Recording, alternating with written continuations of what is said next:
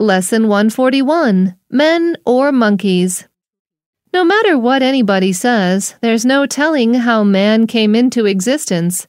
But some people insist that through evolution, human beings came from apes. A recent incident seems to support such a suggestion. A three year old boy fell from a height of 18 feet into an area where gorillas were kept in a zoo. On seeing this, a 150 pound gorilla came to his rescue. To everyone's astonishment, it picked up the boy, cradled him in its arms, and brought him to the zookeepers. While zoogoers screamed in horror, the gorilla showed maternal behavior and even protected the child from other gorillas. The boy survived, and the gorilla was given an award.